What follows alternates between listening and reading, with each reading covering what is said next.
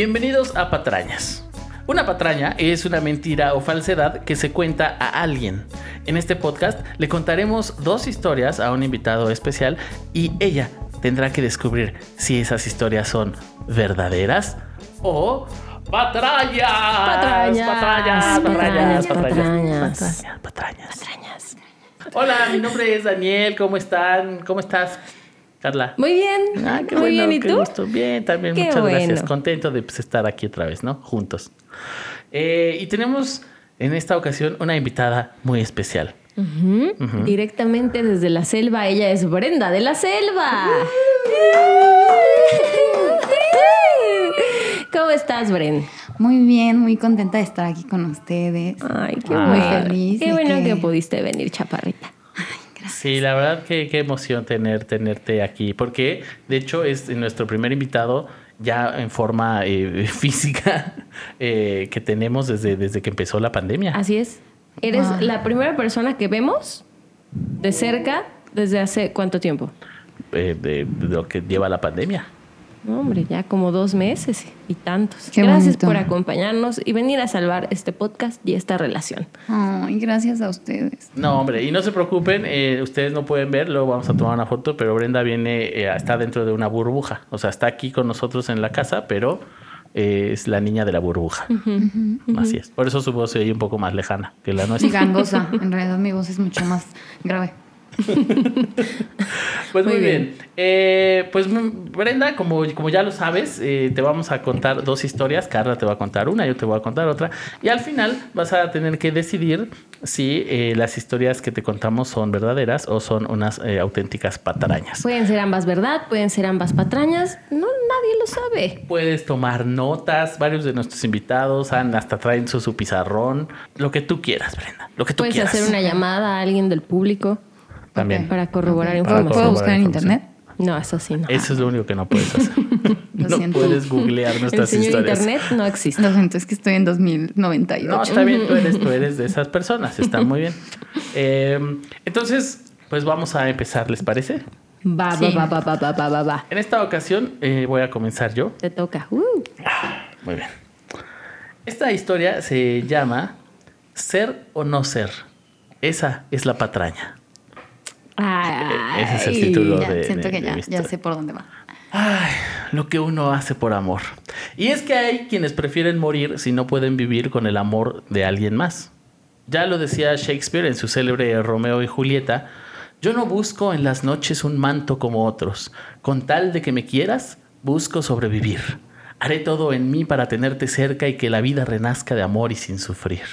Wow, qué bonito. Qué bonito. bonito. Eh, quizá esto realmente no lo haya escrito Shakespeare, eh, es más, lo inventé yo, ese, ese texto. No, no me sonaba. No sé. Eh, y es que lo que vengo a contarles es la historia de William Henry Ireland, un joven quien en 1794 se hizo pasar por el célebre dramaturgo inglés y todo para obtener el amor de su padre. qué, qué romántico. Vaya, vaya. O sea, para, para poder tener la aprobación de su papá se hizo pasar por, por, Por Shakespeare. Shakespeare, exactamente. Ay, qué desesperado está. tu papá amaba. Shakespeare. No, espérate que escuches la historia, es bien Ay, triste. pobrecito. Aquí somos fans en este podcast de hablar de... De, De las historias de papás. De, papás que, que no quieren a sus hijos. Sí, papá, contáctame. No sé por No qué. sé por qué. No sé por qué. Para poder entender al pobre William Henry Ireland es indispensable hablar de la relación con su padre, ¿cierto? Su papá se llamaba Samuel Ireland. Era un exitoso editor de libros de viaje, un aficionado coleccionista de antigüedades y un apasionado y adorador de todo lo que tuviera que ver con William Shakespeare. Shakespeare ocuparía pues el número uno en el ranking top de cosas que papá ama. ¿No? En, el no. escalón, en el escalón número uno estaba pues Shakespeare. Y él estaba como en el 10, ¿no? En el 20. Así como- Shakespeare. Shakespeare en el 2 estaba con el tema Yo soy tu primogénito, primogénito pues Samuel, el hermano eh, mayor de William Henry. Y ya muy por debajo, quizá en el 10, eh, muy por debajo de en este top estaba eh, William Henry, eh, que por lo menos, por lo menos, a pesar de no ser el favorito, sí tuvo el honor de llevar el nombre del gran héroe de su papá. Por eso se llamaba William. ¿Por qué? Por Shakespeare. ¿Por qué no le habrá puesto William al primero? Pues porque el primero se llama como él, como todos los primogénitos. Entonces el número uno de su amor Que es le el mismo. tarde. no, porque el número uno es William Shakespeare. El Pero dos no. es el primogénito. Es el mismo William Shakespeare, No. su el número esposa, uno tal vez es una William. cerveza y luego William. Pero te estoy diciendo que el uno es William Shakespeare. Ay, Dios. No sé, ya, deja voy apuntando. Era tal el fanatismo del papá por las obras del dramaturgo inglés que solía leerle por las tardes a sus hijos eh, algunas de sus obras y hacía que ellos, es decir, William, su hermano, sus dos hermanas y la ama de casa, actuaran las obras de William Shakespeare. Qué bonito. ¿no? Ay, no. Esto de grabar con, con la ama de llaves es como los que ahora graban TikToks con sus papás, ¿no? Ándale. Aunque hay una cosa, eh, hay un misterio en esta historia que la, hay un rumor de que el ama de llaves bien puede ser la mamá de los hijos también. O sea, la mamá de llave. Oh. Eso. Punto para Brenda. Punto para. Chiste. ¿Quién me deja salir? Las cosas se ponen peor. Porque eh, Samuel, el hijo mayor, eh, murió siendo un niño, no, no se especifica de qué, y el trauma del papá a, a perder a su hijo primogénito llevó a que decidiera llamar a su segundo hijo el fantasma de Samuel. Ay, Dios de mi No, vida. bueno. O sea, Mínimo se hubiera refería- puesto Samuel segundo, Samuel Sí, tercero. sí. o- ¿no? Decidió entonces que, eh, que, que- que- que- que William Henry era el fantasma de Samuel. Para agregarle sal a la herida, el papá además dejó fuera de su testamento a William Henry y dejó todos sus bienes a su hermano, o sea, al, al- al tío de, de William Henry. Obviamente no pensó ni siquiera en sus hijas, porque en ese momento, pues ya ven que a las mujeres no, ni siquiera No, las, las consideraban. mujeres qué? Las Las, mujeres mujeres, qué. qué? Se le escuchaba decir al papá por las noches, daría todos los libros raros de mi biblioteca por una sola línea de puño y letra de Shakespeare. ¿No? O Eso sea, decía estaba casual por las noches. Estaba obsesionado Todas con las Shakespeare. noches. O sea, Estaba ni una se obsesionado. le iba así de. Ay, se me No, y olvidó", solo en las noches. Uy, ya son las ocho. Ah, es hora de mi línea. Daría lo que fuera por... Todos los Sí, libros tiene raros de mi biblioteca. O sea. Entonces, William Henry oyó decir eso a su padre durante alguna de, esas veladas. Eh, y es que en esos entonces había una escasez de escritos de puño y letra de, de Shakespeare. De sus 37 obras, no existe una copia que esté escrita a mano. No hay correspondencia del dramaturgo a algún, a algún compa o algún colega, escritor o algún editor o algún mecenas. Vamos, ni siquiera hay una pequeña eh, lista del súper con la mano de William Shakespeare. No, no existe. Lo único que podría llenar ese vacío que sentía su padre, pensó William Henry entonces, era falsificar unos documentos. Claro, la mentira siempre es el camino, todo Sí. el mundo lo sabe. La mentira es la solución. Ujú. En diciembre de 1794, tras un viaje lleno de frustración a la ciudad natal del poeta, eh, a donde fueron Samuel y su hijo buscando algún manuscrito original, William Henry, de tan solo 19 años, se acercó a su padre con la noticia de que tenía en sus manos un escrito original y firmado por el gran William Shakespeare. En ese mismo instante, William Henry se había ganado el afecto de su progenitor. Pero Porque aparte su papá era súper ingenuo, ¿no? Súper ingenuo. Digo, como de tu basura que no ha servido para nada toda tu vida. Hoy me traes esto. Bueno, Mira, papá, una servilleta. Era de William Shakespeare. Ah, te amo. Sí. Así. Ay, mira, si hubiera sabido. ¿Pero consiguió o de dónde había dicho que lo había conseguido? Ahí vamos, ahí vamos. Primero vamos a hablar de qué documento es el que, el, el que Una presentó. servilleta. Ya. Se trataba de una carta escrita por Shakespeare dirigida al conde de Southampton como agradecimiento por ser su mecenas. Pero La es cosa- tu letra, hijo, no, pa. No, No, es la de no, Shakespeare. pa, ¿cómo De crees? veras, Ve este trazo. Si yo ni siquiera sé escribir, pues si soy un inútil. Tú me lo has en dicho. 1700. ¿Quién sabe escribir? Pero la cosa no quedó ahí. William Henry contó a su padre que la carta venía en una serie de documentos donde posiblemente habría más textos de Shakespeare. O sea, como que le dio la carta y dijo, pero, pero en una Papá, de esas hay encontré un más. folder, encontré Ajá, un pergamino porque- completo. Porque son Ya. un chorro de documentos. Pero dependiendo de cuánto tiempo libre tenga, pues ya veremos si hay más o ¿Y no. de qué tanto me ames? Sí. Igual salen más. Porque ¿cuánto me amas? ¿Mucho o poquito? Si es mucho, a lo mejor hay más. Contestando a tu pregunta, Carla, de dónde había encontrado, según esto, eh, lo que dijo William Henry es que él había encontrado las escrituras mientras hurgaba en un viejo baúl que pertenecía al señor H. Solo se le conoció como el señor H que era un rico caballero amigo de- del, del hijo que deseaba permanecer en el anonimato. El señor H agregó no tenía interés en documentos antiguos y le dijo que se quedara con lo que quisiera. Y, y el papá pues creyó esa historia. ¿no? Era muy ingenuo de ver así el papá, ¿eh? Es que era eh, las ganas de tener algo de Shakespeare te, te- te- Lo cegaban. pues exactamente, exactamente. Así pues, Ireland fue encontrando, comillas, comillas, o más bien falsificando, un pagaré, una declaración escrita donde expresaba su fe de protestante, Shakespeare, cartas a su amada Anne Hathaway, que además incluían un sexy mechón de cabello, no solo era el documento. El cabello es muy sexy. Sí, claro. Ah. Y otras cartas más dirigidas nada más y nada menos que a la reina Elizabeth, todo escrito a mano por Shakespeare. Wow. Y el güey así de, ¿te gustó? Eh, ¡Oh! Mi- ¡Oh, mira ese tengo mechón. otro! Tu cabello es igualito al de William Shakespeare. ¡Ay, así. wow! Sí, curiosamente, cuando le dio el mechón que era según de Anne Hathaway, este William Él Henry tenía así tenía, mucho, ¿no? Tenía Fleco. un hoyo ya no tenía fleco. Cuando se Ya, volteaba claro, tenía un sí. hoyo. Era tanta la felicidad de su papá que William Henry no paró ahí. Y poco tiempo después incluyó en sus descubrimientos libros pertenecientes a Shakespeare con notas al margen, eh, algunas Que ilustraciones. decían Henry te amo, ¿no? Con amor a mi mayor fan. y manuscritos originales de Hamlet y el Rey Lear.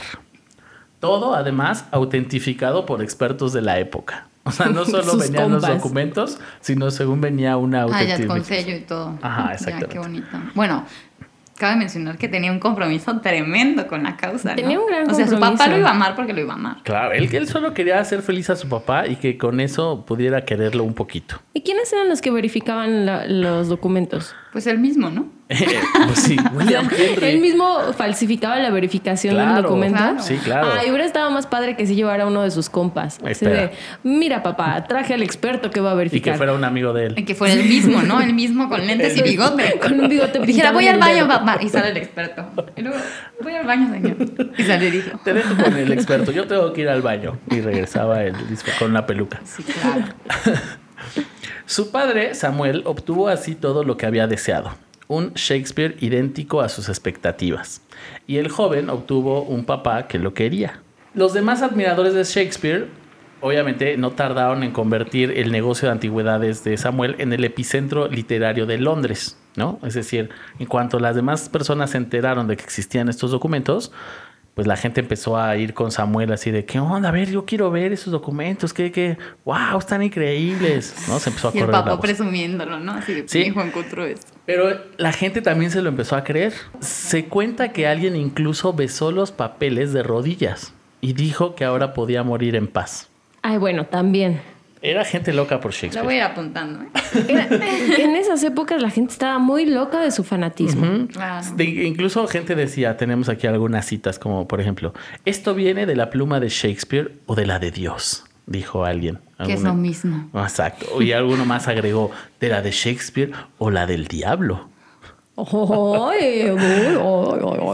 Y pues no, venía de una pluma de un joven y, este, inútil de 19 años. ¿no? Que tenía problemas con su padre. Él, muchos ver, años, pero, sí, dime, dime. Pero, o sea, se supone que el papá ya le da afecto, ¿no? Pero lo mete en su testamento, le cambia el nombre o algo, o era Toda- así como de bien hecho, hijo. Todavía no, no, no se ganó el, el- el- el lugar en el testamento, no se habla nada de cambios en el Sastro lo testamento. trataba mejor. Pero lo trataba mejor, exactamente. Ya lo saludaba en ya- el Lo desayuno. dejaba sentarse en la mesa. ¿no? Sí. Cuando ya, podía comer, ya podía este, dirigirle Ya la no tenía que palabra. dormir en el sótano. Esos beneficios, ¿no? Claro. Ah, súper. De hecho, en algún momento, eh, William Henry, ya muchos, muchos, muchos años después, eh, aseguró eh, que no tenía ninguna intención de seguir con, con estas falsificaciones, que realmente su objetivo solo era darle una alegría a mi padre y con eso estaba satisfecho. Pero no, no estaba satisfecho. El amor por Shakespeare, que había renacido gracias a estos encuentros literarios, hizo que William Henry se dejara llevar por la emoción y tomó una decisión que cambiaría todo. En 1795, el joven Ireland le entró con todo al mundo de la farsa y escribió una obra completamente nueva que atribuyó a Shakespeare, No. llamada Vortigern y Rowena. Hermosa. Hermosa, si la recuerdan, es de las mejores obras Ay, de sí, Shakespeare. claro. Vortigern y Rowena. Rowena. Claro. Me encanta. Entonces, eh, la obra carecía de ritmo, era un, un- un pastiche de personajes y escenas sacadas del repertorio de Shakespeare, y salvo algunos versos medianamente rescatables, no sumaba demasiado a la obra de Shakespeare. Pero para aquellos que ansiaban leer las palabras recién descubiertas de, de Shakespeare, se leía como una obra maestra. Ay, pobre, es que además no tenía talento. Y tenía un montón de tiempo libre. Tenía o sea, muchísimo tiempo Fíjate, libre. trabajaba, él trabajaba en un despacho de abogados, empezó a trabajar ahí. eh, obviamente, al contrario, parecía que tenía mucho tiempo libre porque era. No hacía nada porque nadie le confiaba. Lo Ay. trataban como un inútil en todos lados. Entonces, justo en, en el trabajo tenía mucho tiempo libre. Ahí era donde aprovechaba para hacer todos estos escritos falsos, ¿no? Qué triste historia nos estás contando. Sí. Me estoy sí, deprimiendo. no sé si sea verdadera o falsa, pero es horrible, dolorosísima. Me recuerda a mi ahora. No, no vayan a escribir una obra de teatro No. falsa para recuperar el amor de alguien, por favor. Decían la gente, ¿no? Estos papeles llevan no solo la firma de su mano, sino también el sello de su alma y los rasgos de su genio. O sea, había gente que se la creyó así. Claro. Había pasado tanto tiempo, habían pasado unos 200 años más o menos de que pues no había nada de Shakespeare y entonces la gente estaba así como de "Ah, algo nuevo, queremos saber qué es y claro que es verdad. Tanto así que el empresario y dramaturgo Richard Brinsley Sheridan recién había, que recién había ampliado su teatro y necesitaba de un éxito para llenar, llenar sus 3.500 butacas. Así que después de largas negociaciones y a pesar de dudar un poco de la autenticidad del texto, de hecho él incluso sabía que era bastante mala la obra, la leyó y decía, "Pues, muy mala, pero pues es Shakespeare. Pero pues y es necesito algo para que pues, para llenar mi teatro. Brinsley adquirió los derechos para la primera producción de la obra Vortigern y Rowena por 300 libras y el deal además de darle el 50% de las ganancias a William Henry. Este cuate ha de estar cagándose de miedo. ¿Hasta dónde ha llegado su mentira? No, hombre, le va a explotar en la no, carota. espérate.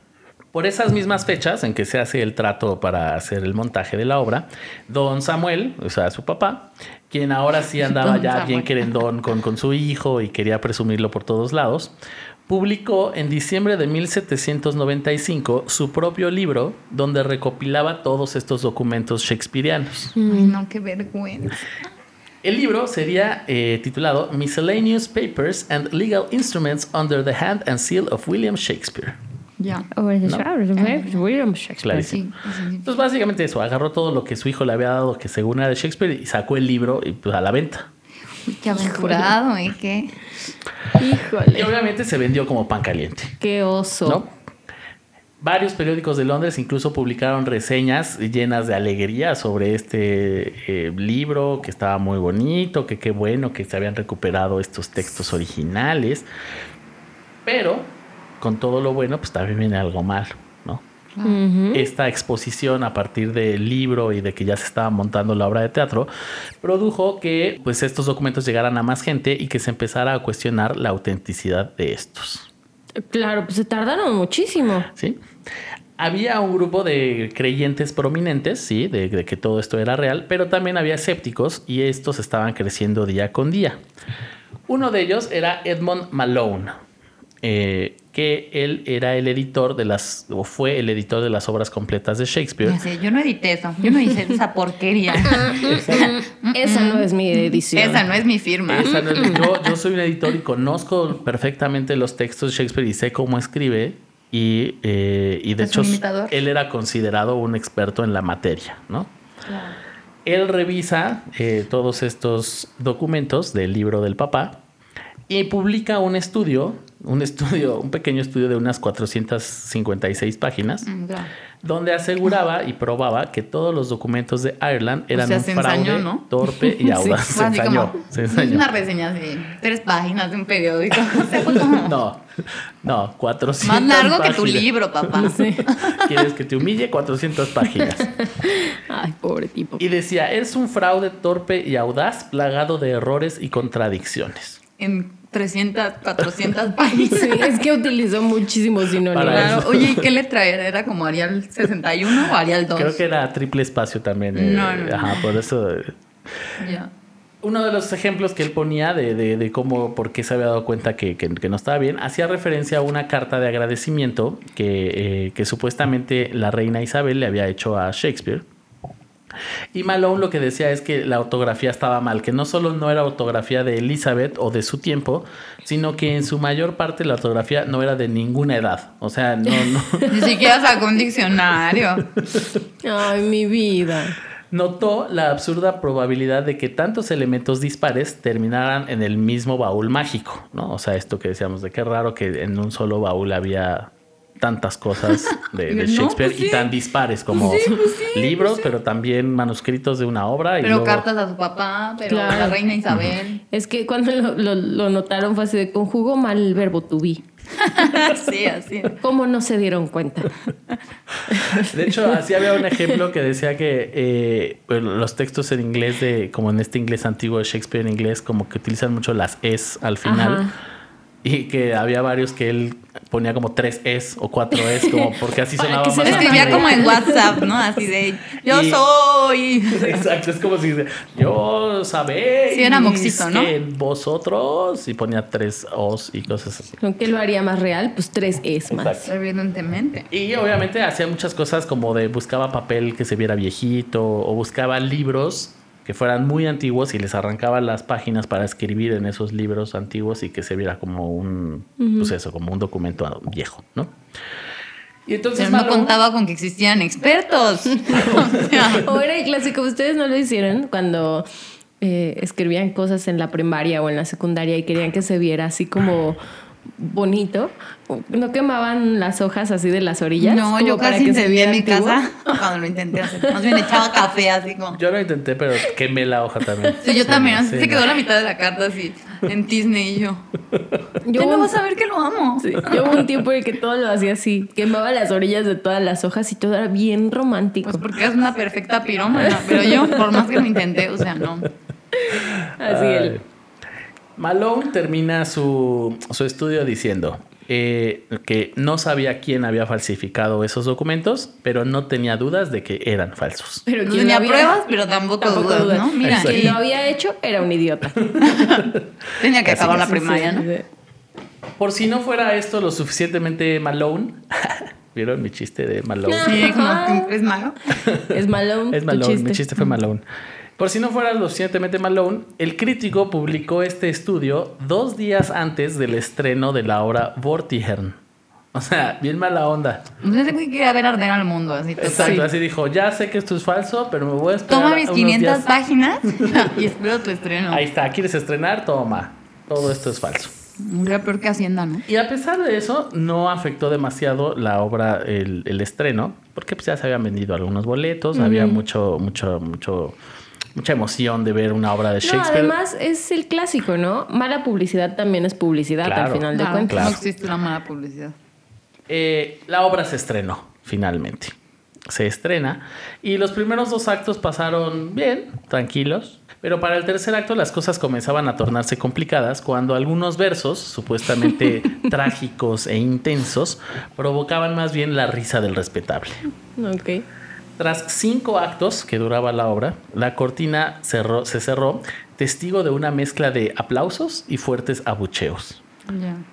Pero luego la cosa se tornó realmente shakespeariana cuando se anunció en, en el escenario que habría otra función el, de Vortigern el lunes por la noche. Tal anuncio hizo molestar mucho al público como de, ¿neta? Ahora Nada. voy a presentar esta porquería. Ajá, que la ¿Quién gente- escribió este bodrio? Tal anuncio hizo estallar las peleas entre los que creían en la autenticidad de la obra y quienes la habían repudiado. O sea, literalmente se pusieron a pelear en el teatro porque decían, no puede ser que la vayan a montar otra vez. Y había quienes decían, no, pero si, si es de Shakespeare está bien padre. Y se empezaban a agarrar a golpes. Claro, pues es que es la forma de resolver los problemas. Claro. claro. El caos duró casi 20 minutos y se calmó solo después de que Campbell, el, el director, subió al escenario para anunciar que su obra, Escuela de Escándalo, iba a reemplazar a Vortigern en la función del lunes. Escuela de escándalo. Así se llamaba su, su obra. No tampoco más- suena así como muy No, buena, ¿eh? tampoco suena así Como "Ay, muy prometedora Pero tampoco. la- Tengo gente- un chingo de ganas de ir a ver escuela dijo, de "Ah, huevo, escándalo. es otra. eh". Escuela de Escándalo suena bien, suena como una de estas películas Ay, este, su- ochenteras de, de- de comedia gringa. Suena a la redacción de TV Notas. Así le como alguien en bikini, ¿no? sí. Así como con celulitis. Como una nota de, de la escuelita de Jorge Ortiz de Pinedo, pero que hubo muchos escándalos. Sí. Escuela de escándalos. Exacto. Jorge Ortiz de Pinedo amaba a todas sus alumnas. Las Ah. amaba. Ah, las amaba. Ese fue mi escándalo. bueno, la gente decidió no pelearse más cuando por fin se dijo no más Shakespeare en este teatro. Las críticas de la obra pues salieron y, y obviamente a- acabaron con, con la obra, acabaron con, con- con el texto y entonces obviamente la gente que no creía en estos documentos pues empezaban a salir cada vez más, que decían eso no pudo haber ser- sido escrito por Shakespeare. Algunos pensaban, bueno, a lo mejor la escribió él, pero eh, Borracho. en conjunto, No. borracho O drogado, o no drogado, no, o en conjunto con alguien, ¿no? Eh, Que no sabía escribir. que, sí. que- que era un novato. O Claro. también se decía, puede que sea de Shakespeare, pero a lo mejor es una de sus primeras obras. Y por eso. Cuando tenía tres años. Eh, y Sí, todavía claro, no como cuando todavía no sabía escribir Sí. bien. Y escribía ¿no? con cinco es, con Sí. cinco es. Y el debate sobre todo esto, si eran reales o no los, los textos, eh, persistió durante los siguientes meses, hasta que William Henry no pudo más y con el fin de liberar a su padre de toda culpa, confesó todo. Porque la gente estaba pensando que el papá tenía algo que ver con todo, porque finalmente él publicó eh, el libro, ¿no? Con toda la recopilación de documentos. Y entonces William Henry, pues él solo hacía esto por el amor a su papá. Entonces no podía permitir que, que la gente hablara mal de su padre y que, y que, y que hubiera culpa hacia él. Y entonces él decidió confesar todo, ¿no? Antes de hacerlo públicamente, eh, quiso hacerlo ante la familia, pero obvio no tuvo el valor de enfrentarse a su papá. Así que primero se lo contó a sus hermanas, luego a su ama de llaves o mamá, no sabemos. Eso me intriga mucho. Luego a un amigo de su papá, y luego creo que este, se lo contó Luego a alguien. al crítico. Luego a un perro, luego- luego a un crítico. Y finalmente ya creo que entre todos decidieron decirle al papá así como, tenemos algo que decirte. Y te lo vamos a decir palabra por palabra. Exacto. y por fin, pues se lo dijeron a Samuel. Le dijeron eh, la realidad, pero Samuel no creyó absolutamente nada. O El- sea, creía en cosas que era evidente que eran falsas y en la verdad no podía creerse. No, pues tenía lo que se merecía. El papá se rehusó a creer que alguien tan simplón y semialfabeta como su hijo fuera capaz O de sea, tal logro literario. O, sea, ahora si- estaba como tenuemente orgulloso, ¿no? Claro, o sea, ni siquiera fue que no lo creyera por el amor que le tenía a William Shakespeare. No lo creía porque no creía capaz a su hijo de hacerlo. Era un poco de ambas, de hecho, era un poco de ambas, porque también él siempre creyó, de hecho, hasta su muerte, y él siempre defendió que los textos eran originales. Claro que es original este texto que está escrito atrás del acta de nacimiento de mi hijo. Y con su letra. Por supuesto que es real. Sí, él cuatro años después, que fue cuando murió Samuel, eh, aún proclamaba la autenticidad de los manuscritos. Y bueno, pues ofendido por aquel acto de su hijo, porque además dijo, no, claro que tú no lo escribiste, ¿cómo crees? Si eres un inútil. Samuel decidió correr a su hijo de su casa. eh, porque, O pues, sea, no por- era un gran padre tampoco, No, ¿no? Era un ejemplo. Eh, después de esto, William Henry eh, escribió una especie de confesión muy cortita, en donde aceptaba que él era el responsable de todo y por qué lo había hecho. No se habla de que tuviera repercusiones legales, o sea, no, no, se, no se maneja nunca nada de Menos eso. mal. Pero sí sabemos qué pasó con William Henry a partir de ahí en su vida. En 1805 publicó Mozart ya tiempo, tiempo después, de hecho cinco años después de que murió su papá, que su papá murió en 1800, publicó eh, The Confessions of William Henry Ireland, que este era un libro en donde escribía toda la historia de esta... De pues, de estas falsificaciones y de todo esto que hizo por, por el amor de su padre. Pero ni siquiera ese libro eh, logró pues que salvar su reputación, ¿no? Pues que el título tampoco Eh, era muy bueno. después- De hecho, algo como Confesiones del impostor de Shakespeare. Hay que saber vender. Hay que saber vender, era un mal título. Confesiones de William Henry ¿Sabes Ireland cuál es como- un buen título? El infierno por la gloria. Ajá. Ese es muy Ese bonito. es Ese es No, un gran título. ¿Y cuánto vendió Aline? No, pues Yo muchísimo. todavía tengo su póster en mi cuarto. No, hombre, yo también. Ujú. También era Todavía a un buen veces me baño con hielos en la tienda para castigarme. Ay, a veces me realizo abortos clandestinos nada Sí, más yo para. también, pero como... ¿Saben cuál también era un buen título? Mm. Este. Escuela de Escándalo. También. Escuela de escala- Sí. Solo Sí. quería recordar esa obra de teatro. Entonces, bueno, publicó su libro, no le no sirvió para nada para recuperar su reputación, no se vendió tanto, fue como de, eh, sí, eres un mentiroso, no nos importa. Eh, después de que pues, se fue de su casa, tuvo que estar buscando pues, dónde vivir, trabajo, se casó dos veces, eh, estuvo preso por culpa de las deudas, sobrevivió, o medio sobrevivió vendiendo copias, estaba padre, vendía copias verdaderas de sus falsificaciones. Eh, y además escribía sátira política y alguna novela bajo seudónimos. Vivió un tiempo en París y eh, hizo algunos libros de historias ilustradas que es- lograron cierta popularidad. Sin embargo, eh, estuvo perpetuamente empobrecido y se vio obligado a pedir dinero prestado a amigos extraños constantemente. Finalmente, el telón se cerró en 1835, un 24, 24 de abril, justo un día y 219 años después que William Shakespeare, Coincidencia, no lo creo. No Todo lo tiene creo. sentido. dando fin a la vida de William Henry y su mundo de invenciones y de amores. Y de pobreza. Y es que como, como decía Shakespeare, la poesía más verdadera es la más abundante en ficciones. Qué barbaridad. Salud. Mira, sí te aplaudo. Sí te aplaudo. Qué bonita narrativa tienes. No, Me hombre, encanta. Excepto como las veces que trastabillaste, que no se entendió. Sí. Pero Es que- en general. En muy general, bonita. muy En bonita. general muy bonita. Esa es la... Oye, qué tragedión. Sí, sí, sí.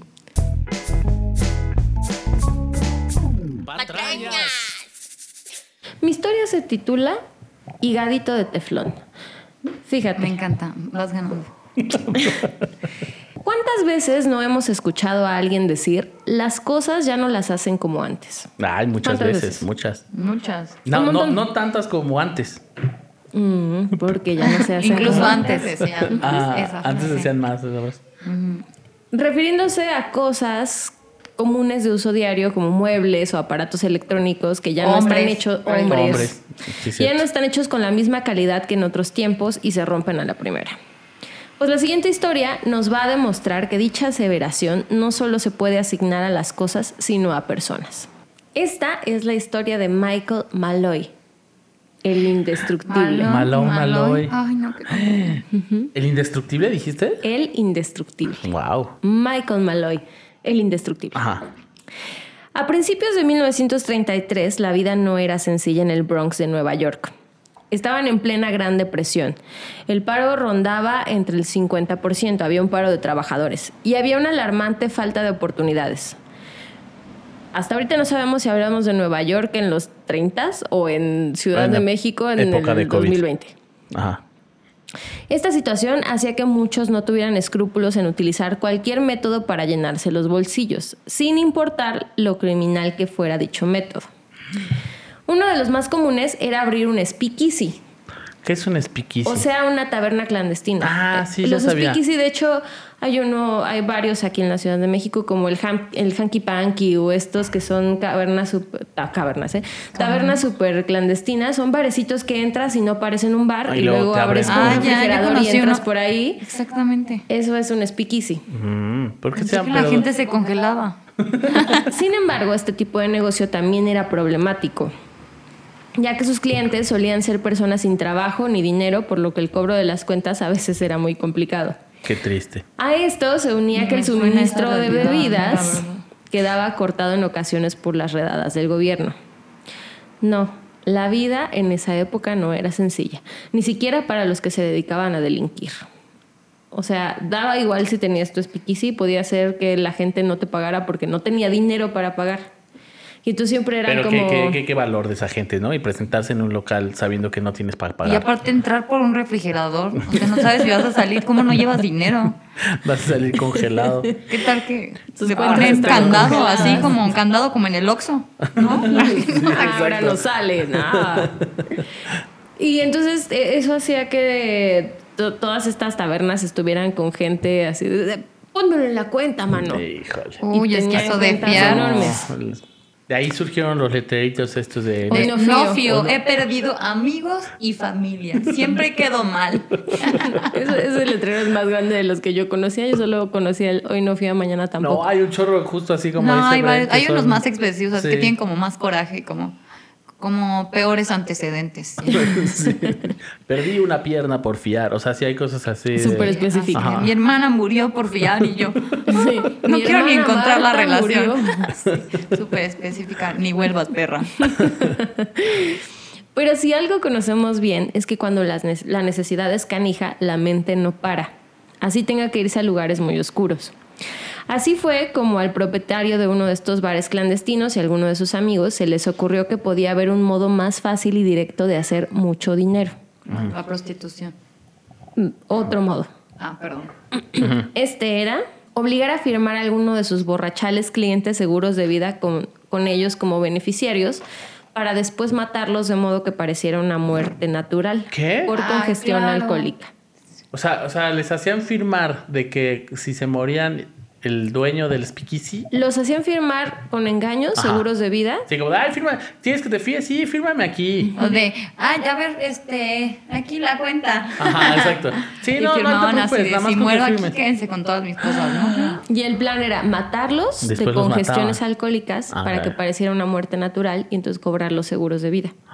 Qué loco, qué gente tan, tan, La tan banda, Visionaria, sí, ¿no? eran visionarios, visionaria. visionarios criminales. y cruel. La banda que dio esta forma de hacer dinero fácil estaba conformada por Anthony Marino, quien era propietario de un speakeasy, su barman Joseph Red Murphy, el entrenador Francis Pascua, ¿El entrenador de qué? El entrenador de, de- era de- un de entrenador de algo. De algo. El entrenador, ok. Y siempre usaba pants. Siempre estaba de Sí, pants. sí. A lo mejor ni siquiera Así era me- entrenador, solo estaba de pants y ellos asumieron De- que Sí, era como maestro de educación física, ¿no? Que en realidad no hace nada, pero traen pants. Solo siempre. era un dude bien fodongo y, y ya. Y por- Y aparte, ¿qué onda con esas reuniones, no? Así de, a ver, necesitamos un plan. Los matamos y... Sí, claro. sí. ¿Qué hacemos? ¿Les cobramos o los matamos? Ah, hay que Ah, matarlos. hay que a ver, voten, voten. Y el entrenador así de, mátenlos. Yo, ¿Tú qué haces aquí? yo opino que los pongamos a jugar fútbol. Yo digo que corran. pero yo no. Entrenador. El taxista Hersey Green y el frutero Daniel Kreisberg. O sea, era una banda muy diversa de criminales. Pero ¿por qué estaban involucrados en este speakeasy el frut- un frutero, un taxista y un Que entrenador? la vida era difícil, ¿no estás Sí, entendiendo? la gran depresión, la gran depresión. Eran clientes del bar. Pero ¿por qué hicieron...? Bueno, El punto que, continúa. en el Ajá. que convergían, convergían, ¿se dice convergían? Sí, sí, sí. Sí, Ya. Era en el alcoholismo. Eso sí. Lo que los unía era el alcohol. Exactamente, o sea, El no alcohol importa de dónde vengas. Al Los crímenes, claro. Ok. Em, esta banda de diversos criminales tenía el plan, pero antes debían ponerlo en práctica. Así que decidieron hacer primero una prueba con la novia de Marino, Ah, Betty claro. Carlson. O sea, Claro, hay que hacer una prueba. ¿A A quién ver. matamos? Ah, pues a tu novia, un Marino. disparejo. ¿cómo ves? Sí. A ver, la novia aquí. Es que en Ah, realidad no, no, no. era el único que tenía novia. ¿Quién tiene novia? Yo dijo Marino. Y entonces el entrenador dijo, hay que matarla. Cuyo seguro de vida ¿Quién le lleva tenía... menos con su novia? Sí. Marino. ¿Quién lleva? Pues la mata. no. Ay, cuyo seguro de vida le tenía como beneficiario. Una noche la, emborracha- la emborracharon hasta que perdió el conocimiento y la llevaron a su cuarto. Una vez ahí la desnudaron y le arrojaron un balde de agua fría encima. La dejaron en el cuarto con las ventanas abiertas, en una noche gélida con tempera- pera- temperaturas de varios grados bajo cero. A la mañana siguiente, Betty había fallecido y un forense dictaminó como causa de la muerte neumonía asociada al alcoholismo. Había funcionado. Marino cobró los 800 dólares del seguro y posiblemente le pareció el dinero más fácil de ganar de toda su vida. Solo necesitaba conseguirse más novias. ¿no? Sí. Ahora que firmaran el seguro. Hay que conseguirle más novias a Marino. Era momento de repetirla con alguno de los habituales clientes del bar clandestino. Fue entonces cuando se cruzaron con Michael Malloy. El indestructible. El sin frío. Michael Malloy, el, sin frío. Malloy parecía la víctima perfecta. Inmigrante irlandés que había llegado a Estados Unidos a finales del siglo XIX. Había trabajado como bombero hasta que su alcoholismo hizo que lo despidieran. Ah. Desde entonces se había convertido en vagabundo y sobrevivía, sobrevivía con empleos esporádicos de conserje, barrendero, pulidor de ataúdes y hasta de limpiador de tumbas. Y por las noches se dejaba caer por los bares clandestinos donde conseguía copas a base de su encanto irlandés Ah, sí, no- buenas anécdotas y a barrer el suelo de una vez en cuando, de vez en cuando. Y entonces así se la llevaba Michael No somos tan distintos. Eso hacía yo antes de la pandemia. Casi sexagenario y sin familia, era la elección propicia, ya que nadie le extrañaría que muriera en una noche de borrachera y no tenía ningún familiar que pudiera extrañarle. Además, pensaron que su avanzado estado de alcoholismo haría que unas cuantas noches bebiendo sin parar acabaran con él. Pero lleva como 60 años bebiendo. O sea, era como que no aguantara o fuera nuevo en eso, ¿no? claro. Claro. El plan era muy sencillo. Lo único que tenían que hacer era que Malloy firmara unos papeles creyendo que apoyaba la candidatura de Marino como o sea, ¿y nadie concejal. sabía leer ahí o qué? O sea, ni una persona. no. No digo que todas, ¿no? Que todas se Alguno, dieran el algo, tiempo. O sea, uno. ¿Qué uno. nos quieren decir? ¿Que, que, que, que la gente que va a emborracharse eh, son analfabetas? O que si les dices, mira, te voy a dar barra libre, fírmame aquí, ni Pero lo no leen. les decían eso, les decían apoya la candidatura de Marino. A Que Malloy sí le dijeron eso. Marino, Que que, firmaron los sorpresivamente papeles. había muerto a sus novios. Ajá, o sea, no sé si yo firmaría la Como- candidatura de un hombre. así. Como Peña Nieto. Ajá. Que, Bueno, que tiene su esposa razón. murió Me estoy burlando muy rápido. en circunstancias extrañas, como la novia de Marino.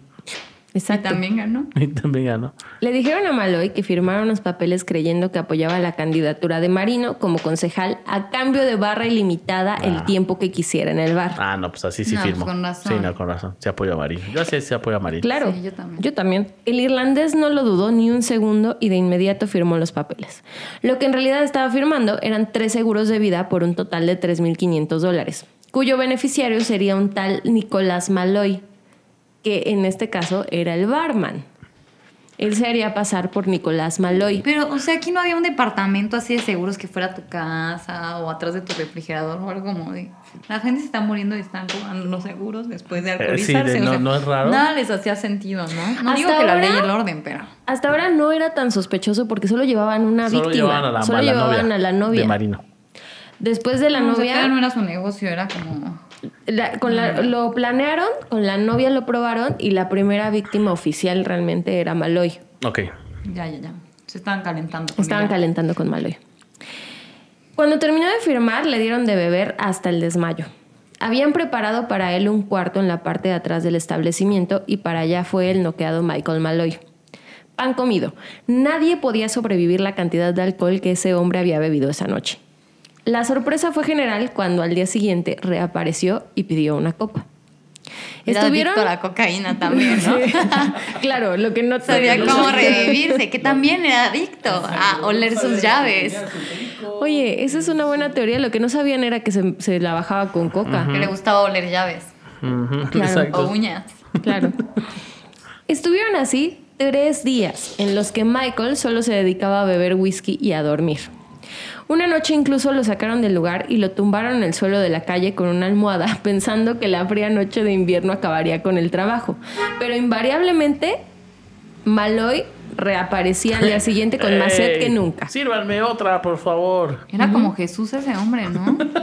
A mí lo que me gusta de esto es que si eran bien cabrones, lo querían matar y todo, pero lo dejaron en la calle con una almohada. A mí lo que más Sí, me sorprende es que Maloy volviera. O sea, era como, hoy amanecí congelado. Ah, voy a ir otra vez al exacto. bar. Así era como. Como que no lo como que sospechaba. nada le hacía ¿Qué habrá pasado O anoche sea, que como, vine a este bar y ¿por qué amanecí en la amanecí calle? con una almohada En la calle. Desnudo. Eh, no lo sé. Ajá. Sí, exacto. bueno, voy a preguntarle a mis compas y voy a beber. Ay, tengo sed. Pues es que tenía barra libre Ahora, ilimitada. En algún momento no pensaron en la banda, la banda maravillosa de- del, del entrenador. O fingimos eh, los- apuñalarlo. Ajá, lo y si asaltan o algo cambiamos, así, ¿no? y si lo atropella el taxista, y si el entrenador le hace- lo hace eh, hacer burpees hasta que muera, Es- eso es posible. eso puede pasar. Y sí es natural, la Eh, verdad. Sí. Ahí les va. Ante la sobrehumana resistencia de Maloy, la banda empezó a alarmarse. Especialmente Marino, que veía que el gasto de licor se estaba empezando a disparar. Así O pues, sea, nos está costando más que lo que está muriendo. Así pues, Murphy sugirió ponerle veneno en la bebida. Bueno. Y esa noche, con el pretexto de que Michael tenía que probar una nueva bebida que les había llegado, añadieron anticongelante al cóctel. Es efectivo, ¿eh? Y no sí sale funciona. en el antidoping. Sí funciona eso. Háganlo. Si, si quieren, háganlo. Tomó un trago a la, a, a la bebida, alabó la suavidad de la misma y acto seguido se derrumbó en el suelo. La suavidad, aparte sí. Mm, qué suave. Sí, qué suave es trago. Castrol 10. Sí, o sea, le tomó y fue así, "Mm, ay, ligero. Oh, un orgasmo en la este un- playa. Este es un barbal del, del, del, dos, del 2012. Oh, delicioso. Y plop. 2012. Estaba en el 33, en el pero... futuro. se desmaya, ¿no? Pascual le tomó el pulso y anunció que era débil y que probablemente estaría muerto en pocas horas. Agarraron la almohada y lo volvieron a sacar. Sí se va a Pero morir. esta vez la pusieron sobre su cabeza. Sin embargo, tres horas después y mientras los malhechores celebraban qué hacer con el acta de función y el cuerpo, Maloy se levantó, pidió perdón por su desmayo y declaró tener una sed de mil demonios, así que le dijo a Marino que le sirviera otra copa. No puede ser. En los días posteriores, la banda incrementó la dosis de anticongelante A en ver. la bebida de Michael. Perdón. Ok. Ya, esta, esta banda está resultando la banda más imbécil del mundo. Porque, ok, intentaron matar a ese señor. ¿Por qué no ya en algún punto dijeron, ya, dejemos ir a Maloy, vamos a intentarlo con otra persona, con otro borrachales? ¿Por qué insistían en ese señor? Yo creo que ya era personal. O sea, ya era así de. No, No. pues es que es como, o sea, ya gastamos tú no me mucho vas en a este hacer esto. O sea, maté a mi novia por esto. si yo fuera Marino, pensaría. Marino eso. estaría muy enojado, sí. Maté a mi novia por esto, yo la amaba. Bueno, más o menos. Bueno, Más o menos la conocía. forma. Ah, bueno, Más o menos éramos amigos. no me vas a ganar, Maloy. Ay, ay, ay. Entonces, decidieron eh, aumentarle el anticongelante. Y en vista de que la cosa no funcionaba, pasaron al agua ras. Luego del ¿El agua aguarrás ras, no se bebe? No, No, el solo, agua- solo en Navidad. Yo solo en Navidad. No sé ustedes. sí, yo solo en épocas especiales. Alinea, linimento ¿Cómo? ¿Cómo, para cómo? caballos. ¿Qué- qué quisiste linimento para ¿Qué es- qué es caballos, que es linimento? un medicamento para combatir la rigidez en las articulaciones de los caballos y Ay, los yo quiero de dopacabras. eso. Wow, sí, yo también necesito algo así. Entonces le pusieron agarras, aguarrás, linimento para caballos y hasta raticida. Y nada. Pero nada le hacía efecto. Y el resistente irlandés seguía apareciendo en la barra del bar pidiendo al, al día siguiente una copa. A mí se me hace que el resistente irlandés lo que hacía era el clásico Vomitaba, este de ¿no? brindaba y cuando todos se volteaban echaba la- la- Así es. el trago a un lado y hacía como que se estaba tomando la bebida y no es cierto. Probaron incluso darle shots de metanol, que es un alcohol metílico o un alcohol de madera. Y nada, seguía pidiendo más. Pero aparte, ¿cómo sabían de química esas personas? No, yo no tendría tantos químicos para matar a alguien. exacto. o sea, Creo que ni sabían. Aunque era los de, buscara, era como, ¿qué, ¿qué tenemos tienes en tu aquí? casa? Ajá. ¿Tú, qué, no, tú qué pues tienes en tu casa? Exacto. tiner, ¿y tú, barniz? No, linimento. Porque, ¿Tienes caballos? No, pero una vez compré. Mm, que lo confundí con shampoo. Asombrados ante la falta de resultados, la banda decidió incrementar la dosis de veneno, la, la dosis de veneno en las bebidas. El problema era que no podían hacerlo ya en los vasos porque las copas eran veneno casi en su totalidad. Por lo que decidieron invitar al irlandés a comer y añadir el veneno en la comida. Marino le preparó un plato de ostras a las que añadió metanol. Maloy, después de comerse dos docenas, dos docenas de ostras con metanol, alabó al chef, le recomendó abrir un restaurante y continuó bebiendo. La noche siguiente le dieron a comer un platillo de sardinas en mal estado, salpimentado con virutas de estaño. O sea, sí las, las virutitas de las latas cuando las abres. Una pistola, señores. No pensaron en una pistola. No ¿no? podían de, hacer "Mira, eso. para-". Porque no podían cobrar el seguro a menos que fuera muerte natural. Ay, Pero por ejemplo, si lo asaltaban o algo así, claro, o sea, por accidente, ¿no? Solo el, podían cobrar el ¿no? seguro si era muerte barato natural. Ahora, ¿qué darle azúcar y matarlo de diabetes en algún punto. Ya se iban a tardar lo mismo. Exacto. E incluso añadieron pequeños clavos, todo acompañado con una copa de anticongelante raticida. Si no moría por un coma etílico, lo haría de una hemorragia intestinal. ¿Sí o no? A ver, pero ahí ya también estaban siendo tontos porque eh, si le hacen una autopsia iba a salir todo eso y, y ni modo que la policía también fuera igual de inútil y dijera, ay, claro Muerte que fue una natural por muerte natural por raticida, anticongelante. Para este punto- de estaño. Ostras muertas. Yo creo que fue eh, natural.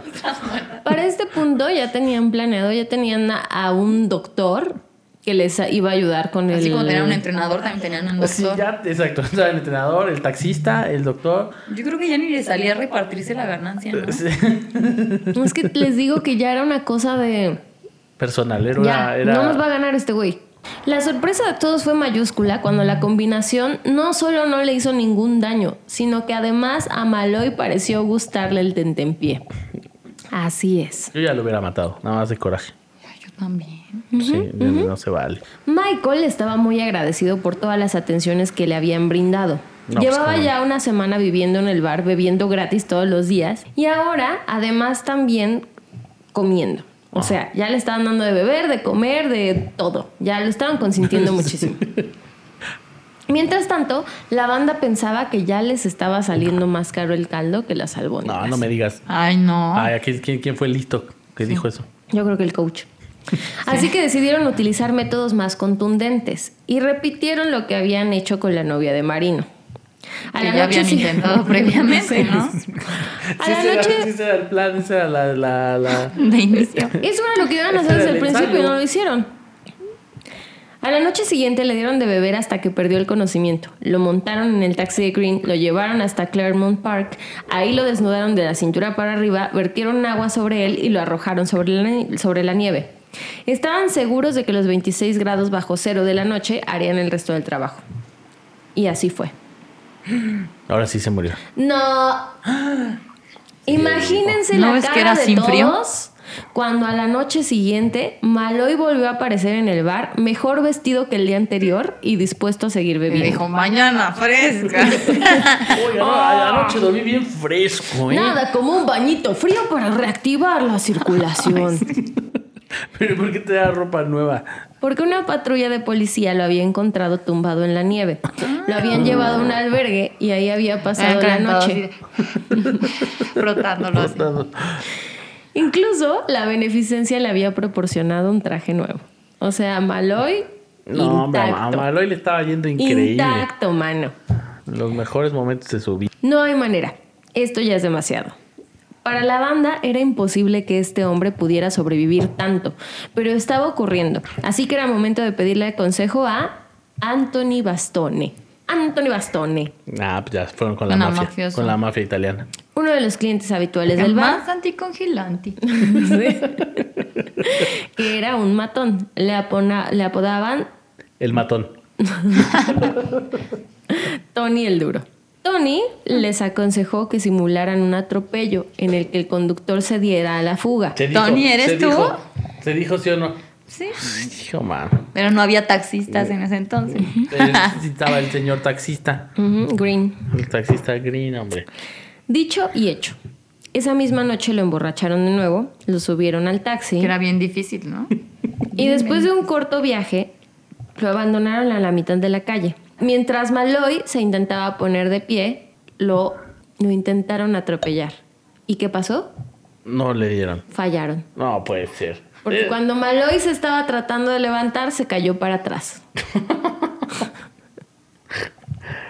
Así que estas no personas dijeron, ser. esto no puede ser, lo volvieron a subir al taxi, lo llevaron a una calle aledaña Y aquí, aquí sí te vamos a atropellar. y ahí por fin lo atropellaron. A más de 70 kilómetros por hora. El irlandés salió despedido varios metros y parecía no, no moverse. Pero la banda lo atropelló de nuevo para asegurarse. O sea, fue como...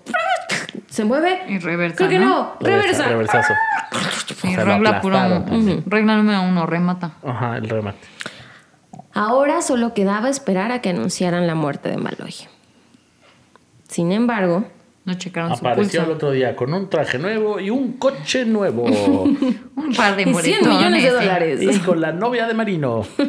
¿Qué? Sin embargo, pasaron varios días y en los periódicos no había noticia alguna. Es más, ningún hospital ni depósito de cadáveres sabía nada de él. Y eso no solo provocaba inquietud entre los miembros de la banda, sino que además suponía un grave inconveniente. Sin cuerpo no podían reclamar el pago del seguro. Pues. Así pues, decidieron emborrachar y atropellar a otro vagabundo, un tal McCarthy. No sin antes ponerle encima papeles irlandés. McCarthy, Sí, claro. papeles a nombre de Malloy. Pero o bien Green no tenía pericia en atropellar gente, o la mala suerte de esta banda rozaba la maldición. McCarthy sobrevivió, No puede ser. aunque tuvo que pasar varias semanas O sea, en el entonces hospital. lo que no sabían era matar. No ¿no? sabían El matar. problema era exacto, no sabían matar gente. No sabían matar. O el nombre de Michael Malloy tenía un nivel de protección pero- cabrón. Pero ya tampoco sabían matar al- a McCarthy. por eso, Por eso, porque, le pusieron Porque, porque le pusieron- Malloy. Ah, era ya como- ese es un escudo, escudo protector. Sí. el nombre de Malloy Ya. es intocable. Ok. Y para colmo, el verdadero Malloy reapareció a las tres semanas. Claro que Se sí. estaba ya- recuperando, es que sí estuvo. Este, Claro que se sí. metió a una este, clínica de rehabilitación. Reapareció en el bar diciendo que se moría por un trago. Y dijo también, Ay, digo, Y me- ellos, ojalá. muero. Ah, pues no es cierto. y dijo también que había tenido una fractura de cráneo, un hombro roto y una conmoción cerebral que estaba tan mal que no había podido dar su nombre a los médicos. De ahí que no aparecieran noticias de él, pero que ya estaba mejor y que podía volver al bar de sus queridos Aparte amigos. tenía como 60 años, ¿no? Sí, ya era sesen- sesentero. Es que hierba mala. Nunca muere. Exactamente. La banda de malhechores empezó a temer.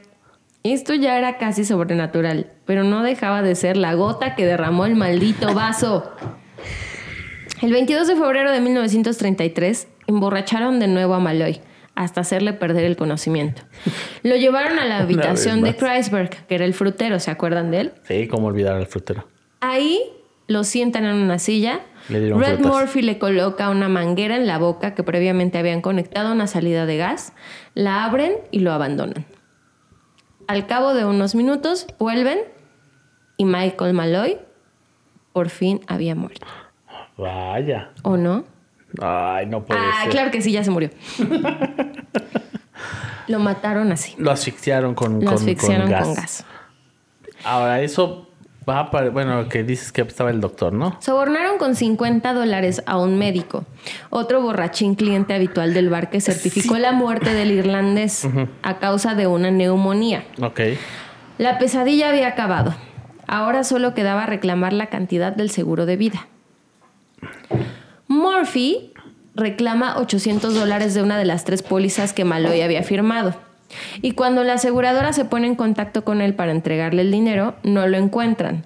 Y esto es porque el idiota había cometido otro crimen y estaba detenido. Pero un crimen así de... ¡Ay, se pasó un alto! Y entonces lo detuvieron. Ajá. Esto alertó a la compañía de seguros, quienes contactaron a las autoridades para hacer una investigación sobre el mismo. Lo al- lo- se, aler- se alertaron porque dijeron, un momento, este güey es el mismo güey, no, del otro del seguro de la chava, sí, no. Empezaron una investigación. La policía comenzó a investigar y en mayo exhumaron el cuerpo de Michael Malloy, que además lo habían enterrado así como en una tumba cualquiera sin nombre. No, ni siquiera le invirtieron común. para su para su tumba ni nada, bien mala onda. Nada, pues ya después de que les costó tanto tiempo este, matarlo, En tanto dinero. lo que habían gastado. ¿eh? Tanto dinero en sustancia. Ya no les alcanzaba. Exhuman el cuerpo de Michael y la, la autopsia revela que había muerto envenenado por gas, además de todos los líquidos que había ingerido y las virutas de estaño. Toda la banda, incluido el médico que había certificado su muerte, fue detenida. La sentencia condenó a muerte a Pascua, a Kreisberg y a Murphy. A cadena perpetua a Green. marino. Marino, sí, ¿qué pasó con Marino? Sí, a cadena perpetua a Green y varios años de cárcel al médico. En junio de 1934, ah, y a Marino. Pascua, Kreisberg, Murphy y Marino eran cadena perpetua. No me robes. Ah. En junio de 1934, Marino, Pascua y este Kreisberg fueron ejecutados en la silla eléctrica de la prisión No. de Sing Sing. Ah, tampoco era para tanto, ¿no? No, pues cómo no. Lo intentaron matar pinches tres, 13 veces. Con todas las Eso sustancias que existen. Eso habla de su perseverancia. Y eso valía la pena Ah, ser rescatado. Ah, bueno. Y- Es y- mi ineptitud, puesto- más bien. Puesto en, en buen, buen, buen cauce. Al mes siguiente, Murphy seguiría los mismos pasos. También lo mataron. En la, en la silla, dices. El fantasma del indestructible Mike Malloy se había tomado cumplida venganza. Y seguro, desde el más allá, brindó por el destino de sus asesinos. Con anticongelante. Sí, claro. Con viruta de Con estaño. viruta de estaño. Y esa es la historia de Michael Malloy, el indestructible, o también le decían Iron Mike.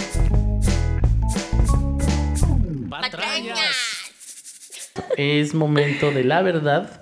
En donde, Brenda, tú Sé nos que es vas por a decir. diversión, pero no me quiero equivocar. Antes de que nos reveles tu- tus este Veredictos. tu- tus veredictos, eh, quiero que sepas que estás concursando eh, y, y si adivinas, vas a tener un premio. Ese premio es, Carla, Una dotación vitalicia de Strongbow Apple Cider, mitad Apple Cider, mitad anticongelante. Ay, no, me encanta mi favorita. Sí, está padre. La receta irlandesa. está padre. Es, es, es buena para estas épocas, beber. Entonces, Brenda, la primera historia titulada Ser o no ser, esa es la patraña. ¿Cuál es tu veredicto? Puedes, puedes este, de- de- decir por qué llegaste a esa conclusión, como tú quieras. Adelante. Yo creo. Creo que es falsa. ¿Crees que es una patraña? Sí, creo que es una patraña. Eh, ok, ¿quieres decir por qué? ¿Solo es una cosa de, de una corazonada? No sé, siento que nadie puede despreciar tanto a sus hijos. Es una cosa más de amor de paternal amor que de otra cosa. Muy bien bien. quiero pensar que es una patraña, en verdad. Ok, muy bien. Muchas gracias, Brenda. Carla, ¿tú tienes algo que decir? Sí, yo voy a decir que tu historia es una patraña. Y fíjate, lo voy a decir porque Samuel es el nombre de nuestro gato. Así se llama mi sobrino. Y así se llama el sobrino de Brenda. Puede ser que tú supieras que así se llaman nuestros familiares y mascotas y utilizaras ese nombre a propósito. Eso Interesante. y que qué casualidad que se murió el mismo día. Eso me pareció más como Un- un... eh, fue un día Y además antes. no entendí qué hacía Anne Hathaway en la historia. o sea, siento que todavía ni nacía, ¿sabes? Super es patraña porque Anne Hathaway todavía no nacía. Todavía no nacía, ella lo mucho de tener 40, o sea, Claro. obviamente no tiene 300, ¿sabes? Conté bien. Está bien conservada, pero sí no es para tanto. bien. Eh, no, creo que son muchos más. Por eso es una patraña. Exacto. Ok, muy bien. Eh, pues la historia, ser o no ser, esa es la patraña. La historia de William Henry Ireland es. Es verdad.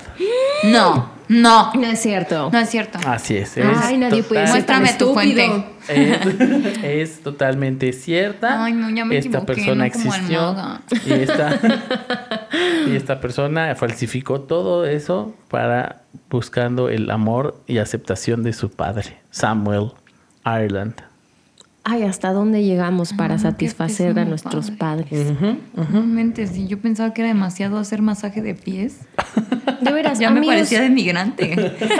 amigos allá en casita, resuelvan sus problemas que tienen con sus padres. O no tengan hijos, malditos. O no tengan padres. querer, también. si no van a querer Mm, a sus también. hijos, no tengan, pónganse condón. Este es un spot patrocinado por Troyan. El condón que no falsifica documentos de Shakespeare. Ay, qué horrible. Muy bien. Bren, ok. la historia. Higadito de teflón. ¿Tienes alguna duda antes de cualquier otra cosa? No, no la tengo. Ay, Dios, es que qué mala intuición, pero. Esta quiero creer que es real. Lo siento, es que estoy nublada por mis emociones, así que quiero creer que es real. Ok. Dani, ah, ah, ¿quieres de- decir por qué crees que es real? Porque me gusta la justicia poética. Muy bien. Yo creo, yo creo que esta historia, o sea, fíjense, fíjense, yo creo que, eh, como dije hace un momento, la banda de, de- de- que tenían su plan ma- magnífico por te- obtener dinero era una bola de inútiles, de ineptos. Y hay un dato en específico que, que me está molestando mucho desde que lo escuché y, y que es el que hace que vaya a llegar a esta resolución, que es, ellos iban a cobrar el seguro, ¿no? De vida de, de quien mataran. Y, pero tenían que ser una muerte, se dijo, tiene que ser una muerte natural para que pudieran cobrar. Que eso entonces hacía, ah, bueno, pues entonces no lo pueden matar de otra manera. Pero después se dio un dato que es, bueno, pero tenían a un doctor que le iban a pagar para que dijera que se había sido muerte natural. Y entonces yo digo, si ya tenían a ese doctor, pues tú sí le hubieran dado un balazo. O si hubiera sido como lo que sea, ya un cuchillazo. Si ya tenían al doctor que iban a, a pagarle, ese dato me, me pareció muy extraño. Por lo tanto, yo digo que esto es una patraña. Ay, no. una vil no, entonces, patraña. entonces yo también. Ok. No, espera, no sé. A ver, ¿Quieres mírame a los ojos. veredicto? Ay, no sé. Yo me he equivocado mucho. Déjame decirte, Bren, que soy muy malo para este juego. Entonces tampoco confiaré demasiado en lo que estoy diciendo. Pero, Ay, no sé. pero así que- soy yo. He decidido decir Creo que que es una como en las peores decisiones que he tomado voy a seguir a mi corazón. Muy bien. bueno, pues la historia de Iron Mike, el indestructible Michael Malloy, es verdad. ¡Ay, no puede ser! No, es, Es- que uno no puede perder en todo. una no puede verdad. ser. Al doctor lo consiguieron después, ya en el Ay, punto ¿por en qué el que no dijeron. dijiste eso? Eso dije, No. eso dije. Primero no para tenían este un punto, doctor. para Es que este no punto ya habían conseguido un doctor que les iba a hacer tal cosa. atención.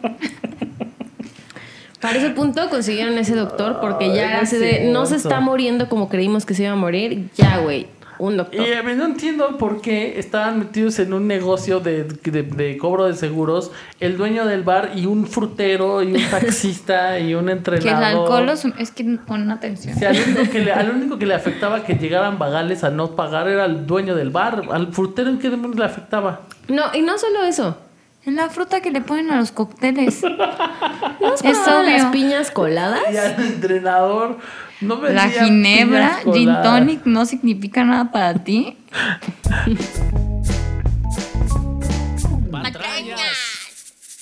Pues llegamos al mentílogo, que es la última parte del programa.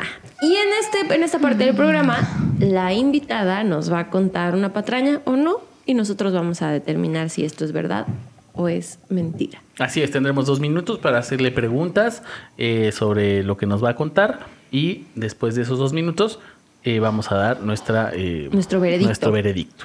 Muy bien, así que eh, Bren, pues adelante cuando quieras, cuéntanos, cuéntanos.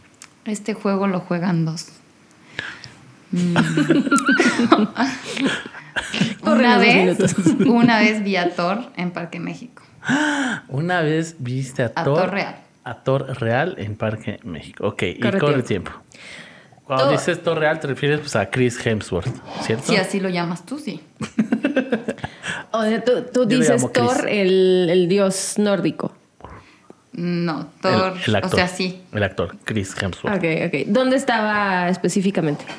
En una fuente. En una fuente. No recuerdo la calle. Por Parque México. Ok. Eh, ¿Y qué estaba haciendo en esa fuente? ¿Estaba grabando algo o él estaba No paseándose? estaba caminando, estaba paseando. Ok. Eh, ¿Cuándo fue esto, más o menos? Más o menos por 2014. 2014. Ok, ok. 2014. 2014, ¿Tú qué ya. estabas haciendo por Parque México? Drogándome. estaba drogándome. Pero eso no significa que no sea cierto. ¿Qué droga estabas consumiendo? Este. Marihuana. Marihuana, ok. Ok, ok. ¿Era en la noche entonces? ¿Esta noche, día? No, tarde? de día. De día De no hay hora para hacer esas cosas. ¿Y tú lo viste y te acercaste a él o solo lo admiraste de lejos? No, solo lo vi y dije, mira, Thor. y luego supe que sí era. ¿Estabas acompañada? ¿Ibas acompañada de alguien? Sí, ¿De quién? de dos amigos con los que me drogaba. ¿Y eh, tú- cuántos años tenías? Yo. Eh, De 2014 a 20. 20. Qué joven eres, oye. No, no tanto ya. Eres un bebé. Eh, ¿Qué pasó por tu... O sea, ¿tú pensaste que era una alucinación de la, de la droga que te habías metido? ¿O solo dijiste... No, o sea, lo dije jugando porque pensé que no era y luego me enteré que sí era. ¿Por Y- qué te enteraste que sí era? Porque en las noticias o algo así dijeron que su esposa vivía, tenía una casa aquí y que había venido esos días y que estaba por Parque México. Ok, ok. Muy bien, Eh, se ¿ya? ¿Se acabaron los dos tiempo? minutos. Quiero pensar que esta historia es verdad. Ujú. ¿Por qué? Se preguntarán. Porque para mí es suficientemente hilarante el hecho de imaginarme a Brenda drogándose en el parque y diciendo, Porque es vagabunda. porque es vagabunda, y diciendo, mira, ya va Thor. Esa parte me, es, divierte. es ajá. muy divertido. Entonces yo quiero creer que es verdad, solo por eso. Y voy a decir que es una verdad. Eh, yo también me encanta esa parte de la historia, he de, he de aceptarlo. También me encanta, me, me imagino perfectamente a Bren eh, diciendo, ah, mira, ese es Thor. Eh, me, me- me- me- me lo imagino perfectamente y me parece muy divertido. Y yo pensaría que es una patraña, de hecho lo estaba pensando que era una patraña, eh, porque notaba cierta duda en las respuestas. Sin embargo, sin embargo, hay un, un elemento importante en la historia que es cuando se dijo el por qué estaba aquí y que cómo se enteró que en las noticias todos sabemos que la esposa de Chris Hemsworth es eh, Elsa que es española, y se me, se me hace que puede ser cierto que ella tenga una casa aquí. Eh, creo que creo que puede ser real. Por lo tanto, también digo que esta historia es real. Ok, ok. Bren, dinos por favor la historia de. Ah, vi al actor. Vi actor. Ah, ya entendí. ¿Es Ac- Actor. real o es una patraña? Es real. Eh, eh, creo que lo que más me gusta de esta historia no es haberlo adivinado, es que sí pasó. Que sí pasó, me encanta, es una gran anécdota. Sí, pero después fue muy triste porque fue como Thor. Luego, como, Thor. Así lo tuve tan cerca. Y no yo. hiciste nada. Por estar, por eso la lección es no se droguen, muchachos, porque Todo lo que dice la florecita es verdad. Exactamente. Es toda la verdad. Así es. Este, porque nunca sabes que, que te puedes topar a, a un dios nórdico que quieres saludar y no lo haces por, por estar drogado. Sí. Sí, es una linda moraleja. Yo estoy limpia. Tengo como Sí. Cuatro meses limpia. Ah, Qué muy bueno, bien. qué bueno. Aléjense de las drogas, muchachos. No, no es. No deja nada bueno. No, sana distancia con las drogas. Eh, pues eso es todo por, por hoy. Bren, muchas gracias. por- Muchas por- gracias, por haber aceptado. La amamos muchísimo. Y ya por ser nuestra primera invitada eh, Presencial. después de, de estos encierros. Te lo agradecemos mucho. Eh, y pues nada, y nos- eso es todo. Nos escuchamos. Eh, recuerden, próximo, todos los viernes, un episodio nuevo de Patrañas. Eh, y pues nada, muchas gracias. Nos pueden escribir a. Patrañas, el podcast, no, ya me lo sabía, Ay, Carla, no carajo. inventes. Patrañas, arroba. No, olvídalo. Ah. Patrañas.elpodcast arroba gmail.com. Ese es nuestro podcast. Escríbanos sus opiniones, si le han adivinado o no en nuestras historias, si tienen alguna patraña que nos quieran contar. Escríbanos. Por favor. ¿Sí? Lo necesitamos. Aunque sea respuestas automáticas. Papá, escríbeme. Muy bien. Pues muchas gracias. Nos vemos. Siempre digo nos vemos, carajo. Nos escuchamos la próxima semana. Bye. Bye. Bye. Patraña.